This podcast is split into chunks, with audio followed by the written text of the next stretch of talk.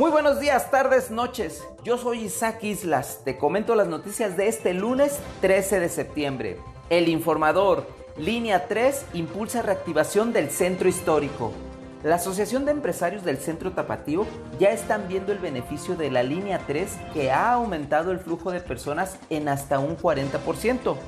Comentan que si bien las ventas han aumentado hasta 50% en algunos giros, Todavía falta para alcanzar las ventas registradas durante el 2019. Esperan consolidar con la próxima administración municipal para que el Paseo Alcalde sea un espacio de convivencia familiar, con más restaurantes y negocios de esparcimiento. Mural, tumba COVID, los trasplantes. La lista de espera por un trasplante de órganos en Jalisco es larga. Hasta el 27 de agosto, la entidad tenía 5.469 pacientes en espera. Antes de la pandemia, las donaciones superaban el millar por año, pero estas se redujeron en un 58%. En 2019 se realizaron 1.107 trasplantes y en 2020 solo hubo 440. Diario NTR, megadeuda COVID no abatió desempleo. Para la reactivación económica se recomendó al gobernador de Jalisco solicitar un crédito de 6.200 millones de pesos. La Cámara Mexicana de la Industria de la Construcción en Jalisco y el gobierno estatal estimaron la creación de 10.000 empleos directos gracias al endeudamiento. En julio de 2020, en el sector de la obra pública había 66.378 trabajadores formales registrados ante el IMSS. En agosto de 2021 solo se contabilizaron 66.595, es decir, solo hubo un increcimiento de 217 plazas entre ambos periodos.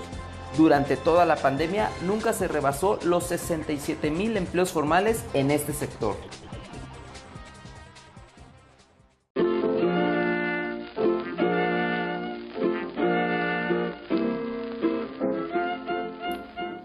Trascendidos en redes sociales, justicieros.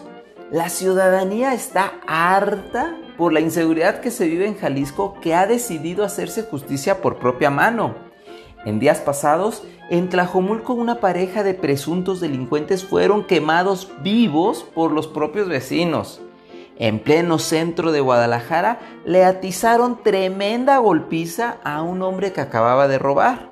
Este fin de semana, un conductor fue brutalmente golpeado por decenas de vecinos tras provocar un accidente. Y en el tianguis de Oblatos, a una mujer le cortaron el pelo que por rata. ¿Y la autoridad, apá? Paren todo. El presidente López Obrador ha estipulado ante notario público que al concluir su mandato no quiere nada de culto como homenajes, monumentos o calles, escuelas u hospitales que lleven su nombre. Nomás le faltó prohibir que lo canonicen. Hasta aquí la información. Aprovecho para mandar saludos a Sharon, quien nos escucha desde la ciudad de la eterna primavera. Un abrazo virtual hasta Cuernavaca.